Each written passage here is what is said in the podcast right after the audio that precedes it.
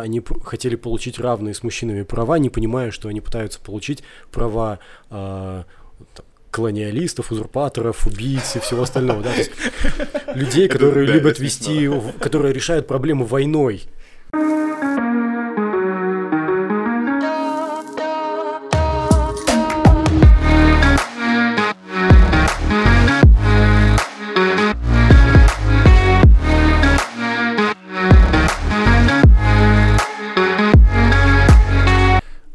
Спасибо, что вы нас сегодня включили. Сегодня будет очень такой всеобъемлющий, рассуждающий, размышляющий выпуск, потому что у нас в гостях э, Данель Хаджаева, редактор интернет-портала «Степь», и Тимур Актаев, дизайнер, мифотворец и специалист по созданию бренда.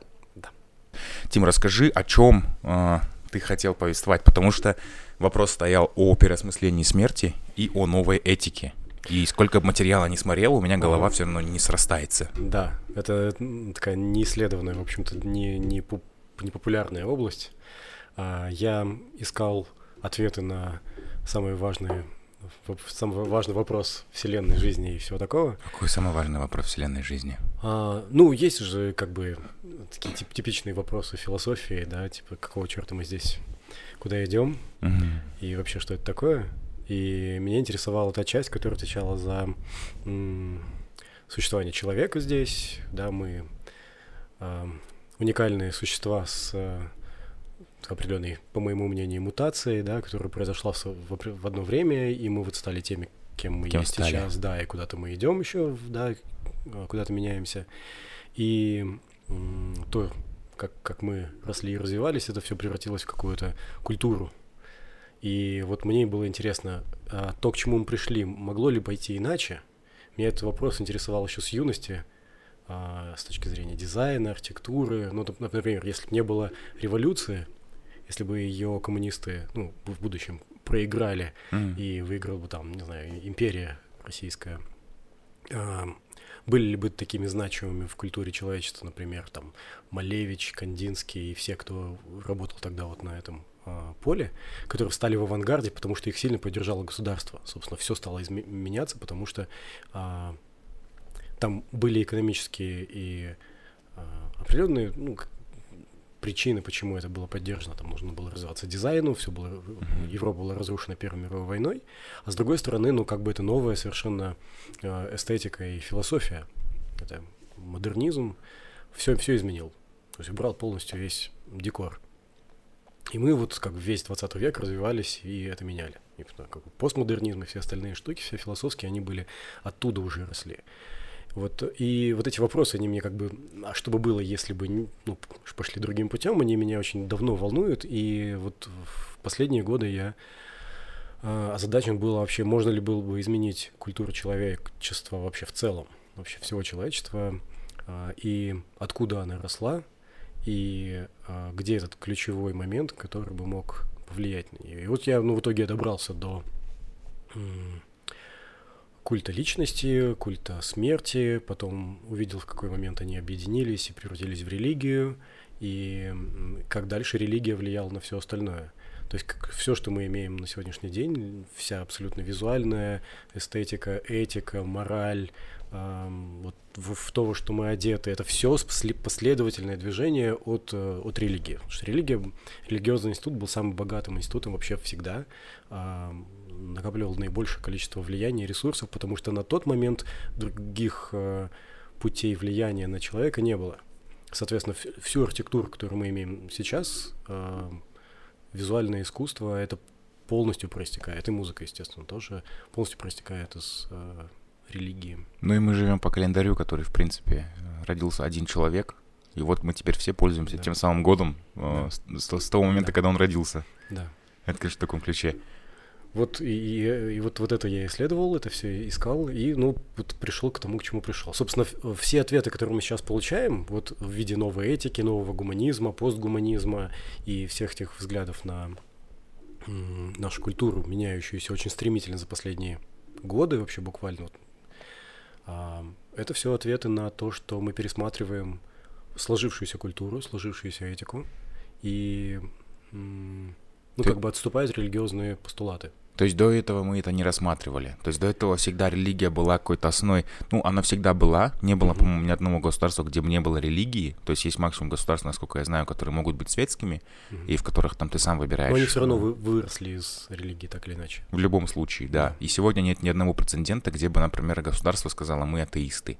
Потому что ты не можешь просто так взять и сказать своим людям, ну, не верьте, все, mm-hmm. все. То есть мы, мы, например, вот человек волен выбирать, но мы не можем навязать человеку человеку, что ты не верь.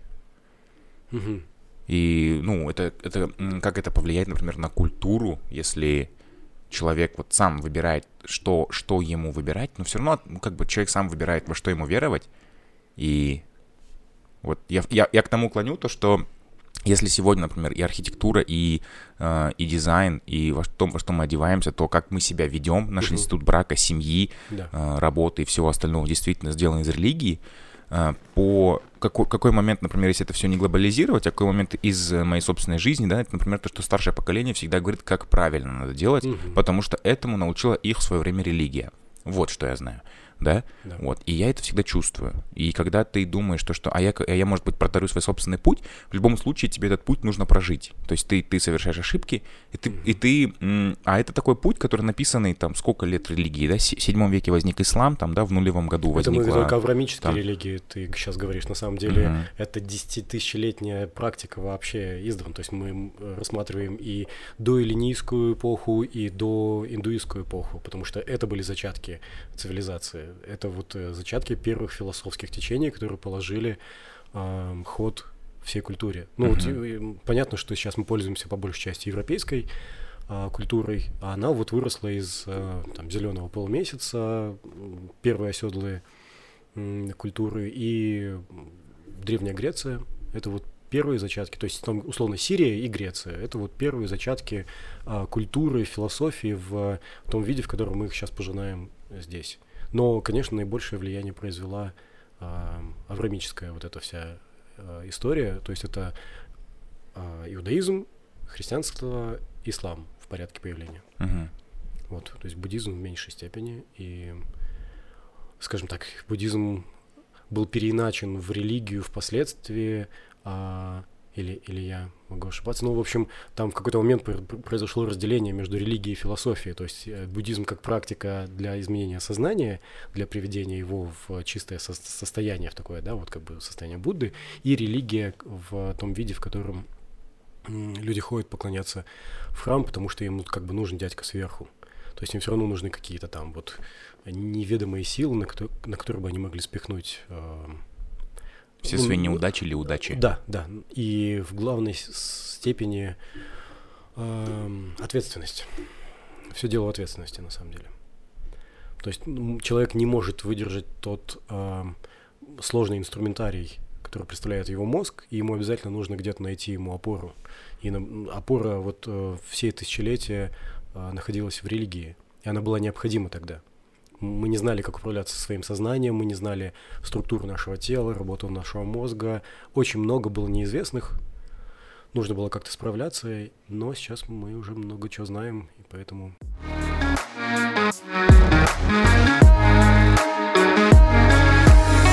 Так, окей. Мы это, мы это как бы видели, но мы это не смогли схватить. Давайте назовем это духами.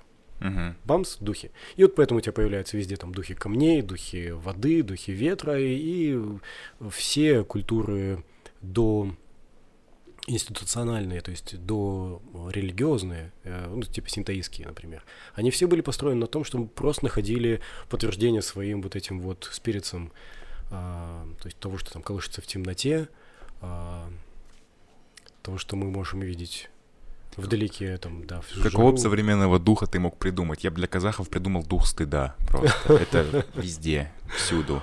А, да, это, кстати, хорошая штука. Это тоже из э, психологии а, Грегор, да? То есть некая а, общественная... Как это называется? Я забываю этот термин периодически. Шейм. Ну, нет, общественное нет, нет. мнение касательно твоих действий. Нет, нет, вообще без, бессознательное не общественное. А, а наподобие вот целом бессознательного, которое существует, и ты всегда, когда, как для, для того, чтобы получить обратную связь для своих действий, ты, бывает, не можешь получить, ты начинаешь придумывать за каких-то людей, то есть положено ли ты делаешь, не положено ну, делаешь. да, что-то... Моральная составляющая. Это вот моральная составляющая, да. Ага. Она проявляется в морали, она проявляется и в дальнейшем вот в поведении э, общества. И каких бы духов. Ну, мне очень нравится э, история с американскими богами, о том, что все эти духи... Ты есть... посмотрел весь сериал? Не, я читал его. Ты, это, подожди, это книга? Это прекрасная книга Геймана, да, э, э, «Американские боги» читать. Также интересно, как смотреть, потому что они умудрились это очень сложное произведение, многоплановое, казалось бы, совершенно невозможно визуализировать. Смогли визуализировать, мне кажется. Ну, я доволен. Данеля, ты смотрела «Американские Нет, боги»? Тут я даже впервые слышу. Угу. Это ну... офигенный сериал. Он, э, он снят красиво, ну, видимо, по книге. Я только что узнал, что это по книге. Он очень красиво снят. Прям mm там такой вот режиссерский ход нереально крутой. Но когда ты смотришь, я не понимаю, что происходит у меня в голове. То есть я mm-hmm. смотрю, я, я, я, там я без, без рецензии вообще невозможно, мне кажется, его смотреть. Да. Я примерно понимаю, кто, кто из них Один, кто из них там вот бог того, бог всего, да.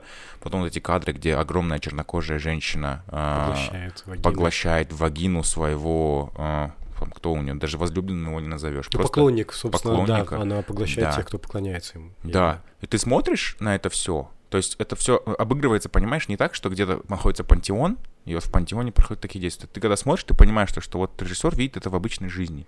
И вот он рисует эту сценку, потом происходит вот такая картина. И ты смотришь, ты думаешь, вроде бы ничего необычного не произошло. То есть вот эти вот мотивы, они где-то как-то знакомы. Uh-huh. Но чтобы в кино так вот женщина, там, она то ли, там, не, там либо она увеличивается, либо, либо жертва уменьшается. Uh-huh. Вот, это все раз, и, погл... и ты думаешь так. Ну, как бы, ничего необычного, во-первых, да. То есть есть фильмы и понеобычнее. Mm-hmm. Вот, где-то это знаком, где-то это видел, но думаешь, я вижу это впервые точно. Но какие-то отголоски все равно тебе преследуются. И что, что в этой книге? Ну, и... Ну, я спойлерить не буду пусть э, зрители, слушатели досмотрят, дос, дос, дочитают. А почему нам стоит ее дочитать до конца? Вообще, я думаю, что э, вот пока все идет сейчас, э, пора начать читать.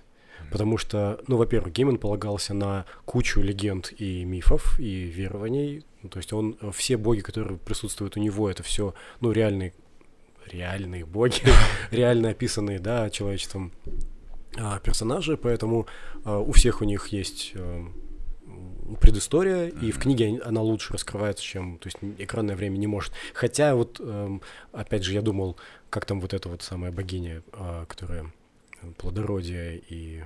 Греческая, наверное. Нет, нет, африканская. Африканская. Да. А, вот как про, про нее расскажут, потому что все это время не рассказывали, буквально в последних сериях есть уже э, mm. объяснения, да. И ну, то есть все-таки показывают про всех, понемногу, понемногу раскрывают. И не по мере важности, не по мере ну, как бы происхождения. Это, тоже вот этот вот нелинейный сюжет, он немножко ломает мозг, но из-за того, что эта книга э, бестселлер в англоязычном мире, то как бы всем понятно, что, ну, они как бы уже в контексте уже знают, как бы на что смотрят, поэтому не парятся там сильно. Это мы паримся, потому что на самом деле такое количество, там же их там, персонажей 40, наверное. Все Огромное время, количество, да, да. И они все с разными историями все там пересекают, ой, пересекаются или не пересекаются с э, главными героями в прошлом. И вот эта вот мешанина нас, конечно, сильно там ломает. Uh-huh. Но читать стоит. Читать стоит хотя бы просто, чтобы вот в, э, как бы разобраться в этой карте происходящего. И ты на твой вопрос я отвечал, да, что каких богов я вижу. Я думаю, что это вот, ну, как бы поклонение, это то, чему на что мы опираемся. Мне очень нравится идея этого вот бога мира, что мы нахапались а, за историю войн, и в какой-то момент стали молиться, лишь бы не было войны. Вот эта вот фраза наших бабушек, да, родителей, uh-huh. которые говорили, а, хоть бы вот, вот все, что угодно, болезни, там, во, ну, да, штуки, но вот лишь бы мы не убивали друг друга, потому что самое страшное, да, человек поднимает руку на человека, и, и вот надо от этого уйти. И вот это прям такой, да, такой очень осязаемый бог, божество такое. Но тут вот какая штука. То да. есть бог, а, бог для тебя это это какая-то... Бога для меня нет. Нет. То есть, ну, а... есть, есть опоры, на которые, которые служат мне вот как бы вехами, по которым я иду в жизни, и это научный метод. То есть мне очень нравится э, квантовая механика, мне очень нравятся идеи. Ты читал книги Митио Каку и Стивена Хокинга? Я не все читаю, я э, когда задают, ну, появляется вопрос, я его копаю, на него нахожу ответ. Мгм. А вот так вот, чтобы просто забить свой мозг полностью э, большой ин- информацией, я не, не сторонник. То есть я скорее вот ищу инфу под, под ответ. И вот если про квантовую теорию, веришь ли Мгм. ты, что наш мир — это случайность? Или это все-таки какой-то замысел? Не, ну точно не замысел. Точно не в смысле, замысел. точно не замысел. В смысле, это просто огромное количество энергии, которое туда-сюда мотается в бесконечности. Как это дыхание Бога, да, одновременно Мгм. вдох и выдох. То есть это некая ам, развернувшаяся а, полость, которая вот дойдет до края, потом, набрав энергии, начнет сжиматься и, сжавшись, развернется снова в другом пространстве, создав новое пространство. Это тут как бесконечный процесс. Вот верю я в психологию. Я вот ни, ничего не могу поделать. э, Вижу, что это работает. а, Вижу научно подтвержденные факторы, да, хотя все еще мозг до конца не исследован. Но ну, вот мой сейчас э, рок-н-ролльный такой ученый Сапольский, который очень много объясняет именно в работе мозга, в психо... в псих- как называется? Би- Биохимии мозга. Мгм. А, вот. И все, что там происходит, это... Ну, и, и не только он. В смысле, он, он, он крутой, потому что он такой самый а, видный, а, заметный ученый. Я и с двумя российскими слежу, а, они тоже все прекрасно рассказывают, тоже про биохимию. И вот, ну, вот я в это верю, хотя я не ученый, то есть я исследую это, да, получаю э, ответы на э, эту информацию, дохожу до нее как-то еще там логически, да, что-то сверстываю. И можно вот это назвать верой. Но вот по- потому что я сюда спихиваю а, ответственность, потому что я знаю, что здесь а, база моих действий, Мгм. и что если что-то я сделал так или не так, то я вот, ну, как бы говорю, ну вот потому что. А Мгм. потому что это значит моя ответственность. И э, зная, например, биохимию там, депрессии, биохимию шизофрении, биохимию любых э, процессов, происходящих в мозге, м, можно объяснить и сказать, ну, я такой, ну вот как бы у меня вот генетический мозг работает иначе, и я, я, я что, я, я ничего, так он сам. То есть как бы можно спихнуть, но все равно сейчас больше ответственности лежит на человеке, на его решениях, и э, если вот, вот возвращаться к этой истории про новую этику, то там как раз история о том, что нам придется теперь принимать э, человека не просто как э, такую штампованную вертикальную лужу, а как э, сложный биохимический организм, в котором все настолько сложно, что все разные, что любой человек это меньшинство, что нет такого, что там вот где-то вот там, там геев вот выделили, давайте их там бить или там да, а все разные, и что а, сексуальность это градиент, и причем плавающий градиент человек в течение жизни может плавать из, из одной точки в другую и в течение дня, и это все ну, свя- то есть это, сексуальность это только тот пример, который вот на острие сейчас, да, который мы видим, а так-то а, наше настроение, наш голод, наше пристрастие а, в, там, в искусстве или в чем-то еще, в музыке, да, это все абсолютно плавающее, постоянное. На примере а, них можем понять, что мы меняемся регулярно, и что мы все время уникальные, меньшинство, и м, вот как бы уважение, то есть новая этика это про уважение личности, Мгм. потому что где-то в человеке есть вот это вот э, уникальное какое-то зер- ну, такое зерно, такое вот как бы центральная часть, из которой дальше разворачивается он согласно каким-то изменениям, там гормональным, погодным и так далее.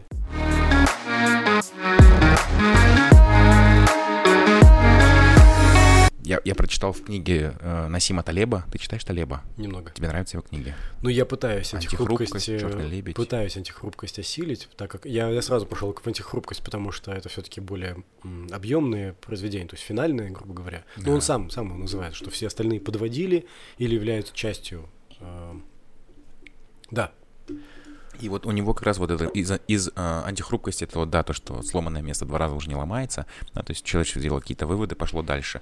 Но вот из его последней книги, я не помню, что это за книга, название не помню, я вспомню, обложка здесь выплывет обязательно. Там он писал как раз таки про меньшинство и что происходит с миром. Вот э, возьмем в пример какой-нибудь любой город на Земле, в котором, в- в- доп- допустим, допустим, Ауэзовский район. Вот там проживает около 600, 700 600 тысяч человек. Вот представьте, что в Ауэзовском районе, районе поселилось тысяча евреев. А, через буквально год в каждом магазине появятся кошерные продукты, потому что это меньшинство не, спас, не, не собирается прогибаться под э, условия окружающей их реальности. И вот как раз ты говоришь про меньшинство, и сегодня это какая-то вот тематика дня, что ли, э, касательно да, новой этики, то, что ты всегда должен учитывать, как, какое из меньшинств ты можешь задеть, делая те или иные вещи. И мне, э, когда происходит как раз-таки такое обсуждение каких-то либо действий, да, то есть ты, ты, ты отправляешь там свой сигнал, думаешь, буду делать вот определенные действия, планируешь что делать, потом думаешь, кого же из меньшинства ты можешь задеть, и стараешься избежать каких-то конфликтов. Угу. Потому что понимаешь, то, что, например, здесь моей точки зрения нет, либо если она есть, я не собираюсь ее затрагивать. Но вот, например, вы, да, Данель, когда делаете пост, например, вы не можете сказать, что там феминизм это хорошо или плохо. Вы да, можете конечно. написать статью, наверное, типа, а хорошо ли это или плохо ли это, да, чтобы максимально, возможно, триггерить, но своей точки зрения у людей не бывает.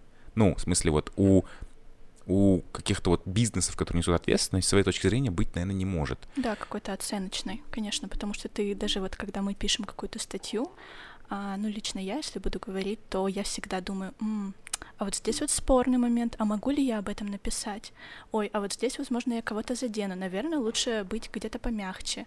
И да, это вопрос, который теперь уже, ну, наверное, последние два года точно всплывает перед каждым редактором, когда он пишет что-то.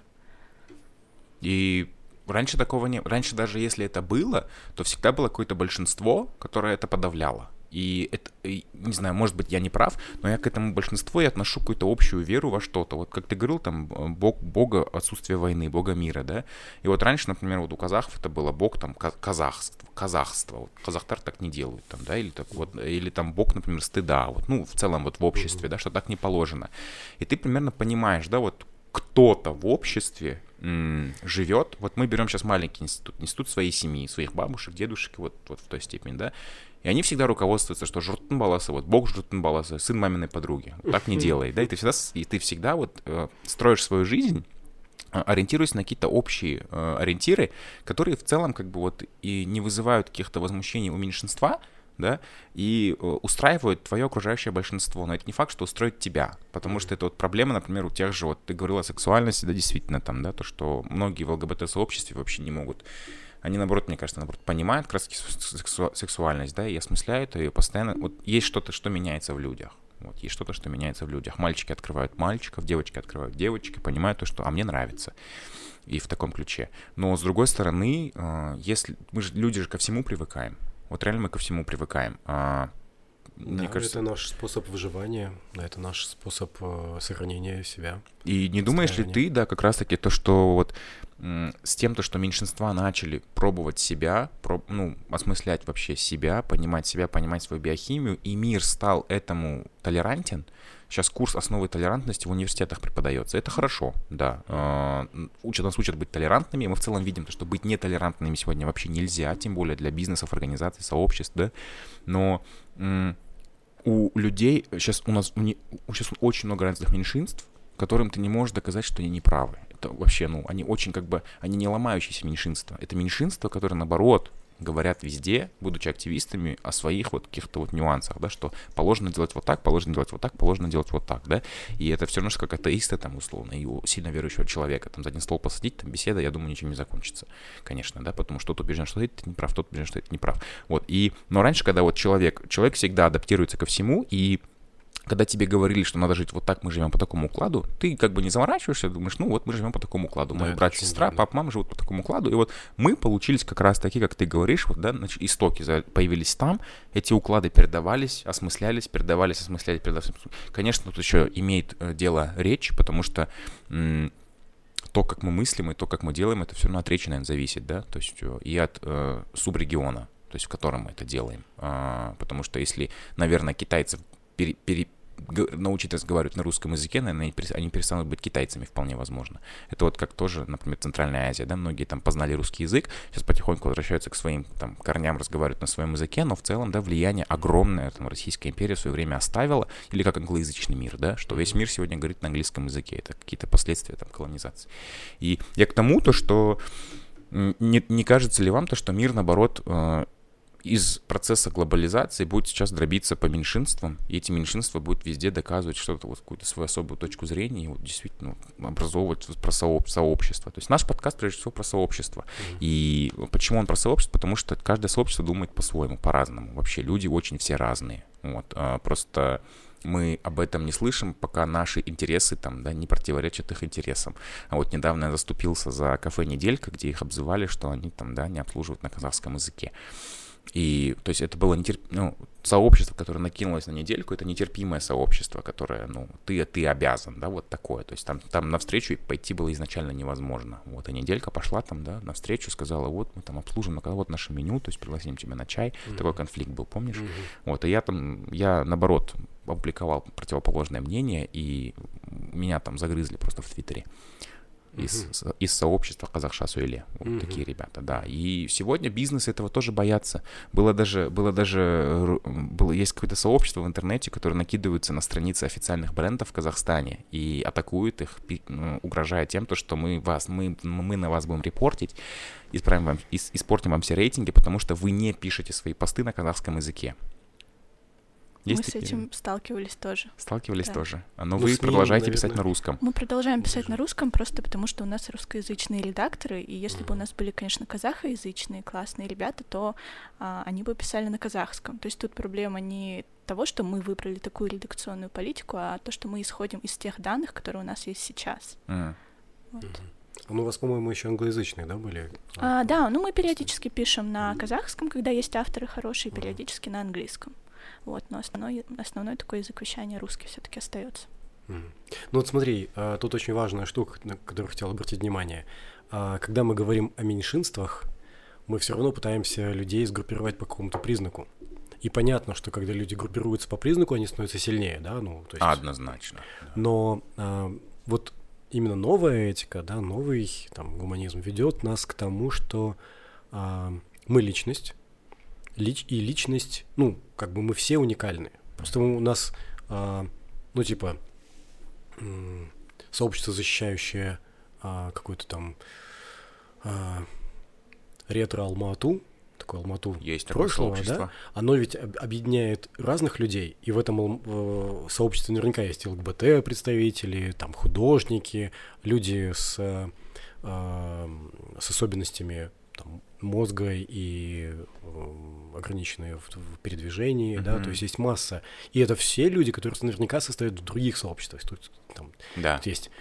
Да, э, и таким образом, то есть становится ясно, что наши вот, вот эти пересечения, они, они постоянно, регулярно меняющиеся.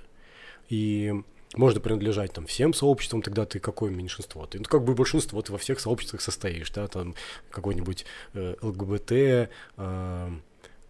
простите за некорректный термин, там, колясочник, mm-hmm. э, состоящий в Нуратане. Ну, то есть, кто я? Я в большинстве абсолютном, я в Нуратане, да, но, но при этом я и вот туда, и туда попадаю, как бы я отношусь к разным сообществам. Поэтому я рассматриваю и это в, в целом тренд сейчас в мире сложный, его до сих пор в нем много споров, собственно, вот таких, да, какие а, личностные характеристики нам защищать. Я сторонник того, что мы все личности уникальные, и а, если я выбираю своим способом мышления, например, русский язык, потому что я в нем родился и я в нем постигаю этот мир, то а, любой переход на, на любой другой язык, он будет все равно более урезан. То есть mm-hmm. я не смогу на нем так думать и так вещать, как, а, как на своем вот том, том самом родном языке. И традиционалисты пытаются перетянуть одеяло на то, что мы там вот в прошлом жили, нам было так удобно, но вот как бы вот это все уже закончилось. Нам удобно тем, что жили в прошлом, оно уже не работает. И вот да, и тут, тут непонятно, уже надо еще доказать, что раньше было удобнее. Ну, кому было а удобнее? не было никогда раньше. Раньше это плавающая штука, когда мы... Давайте миллион лет рассматривать, как раньше. Ну да. Вот типа, да, нашим динозаврам было удобнее тогда вот бегать и жрать других динозавров. Ну, давайте жрать друг друга. Ну да, это вообще удобный щит сказать, что а вот наши бабушки или там пра-пра-пра жили вот так, а почему ты делаешь? И это всегда такая вот пелена, которой ты защищаешься и говоришь, нет, я перекладываю ответственность за свою жизнь, за свои действия и игнорирую какие-то современные тенденции, mm-hmm. потому что я не хочу к ним адаптироваться и мотивирую это тем, что вот так было раньше.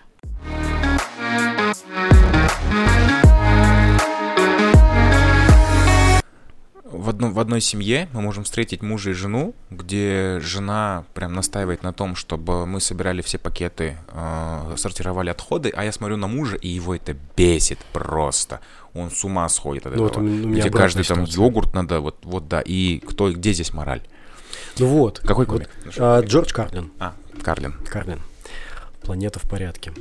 А, он как раз говорит о том, что он вот говорит о той части этой перестройки, эм, трансформации общества, что мы очень сильно заботимся о себе и а, о той экологии, о которой мы говорим, это забота о, о нашем будущем, о страх остаться в грязи и убить человечество, а не забота о природе как таковой.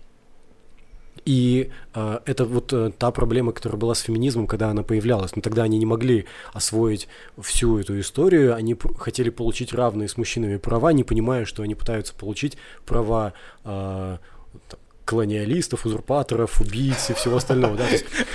людей, которые любят вести, которые решают проблему войной впоследствии понимая, по, поняв это, они стали перестраивать, и, собственно, это привело нас вот к новой этике, к, к, к тому, что мы за новые гуманистические э, э за этические нормы, mm-hmm. что как бы пора уже вырваться из э, э понятия в э, боли, да, что мы все решаем через боль, через страх, а пора начать уважать личность и говорить об удовольствии и здоровье. thank you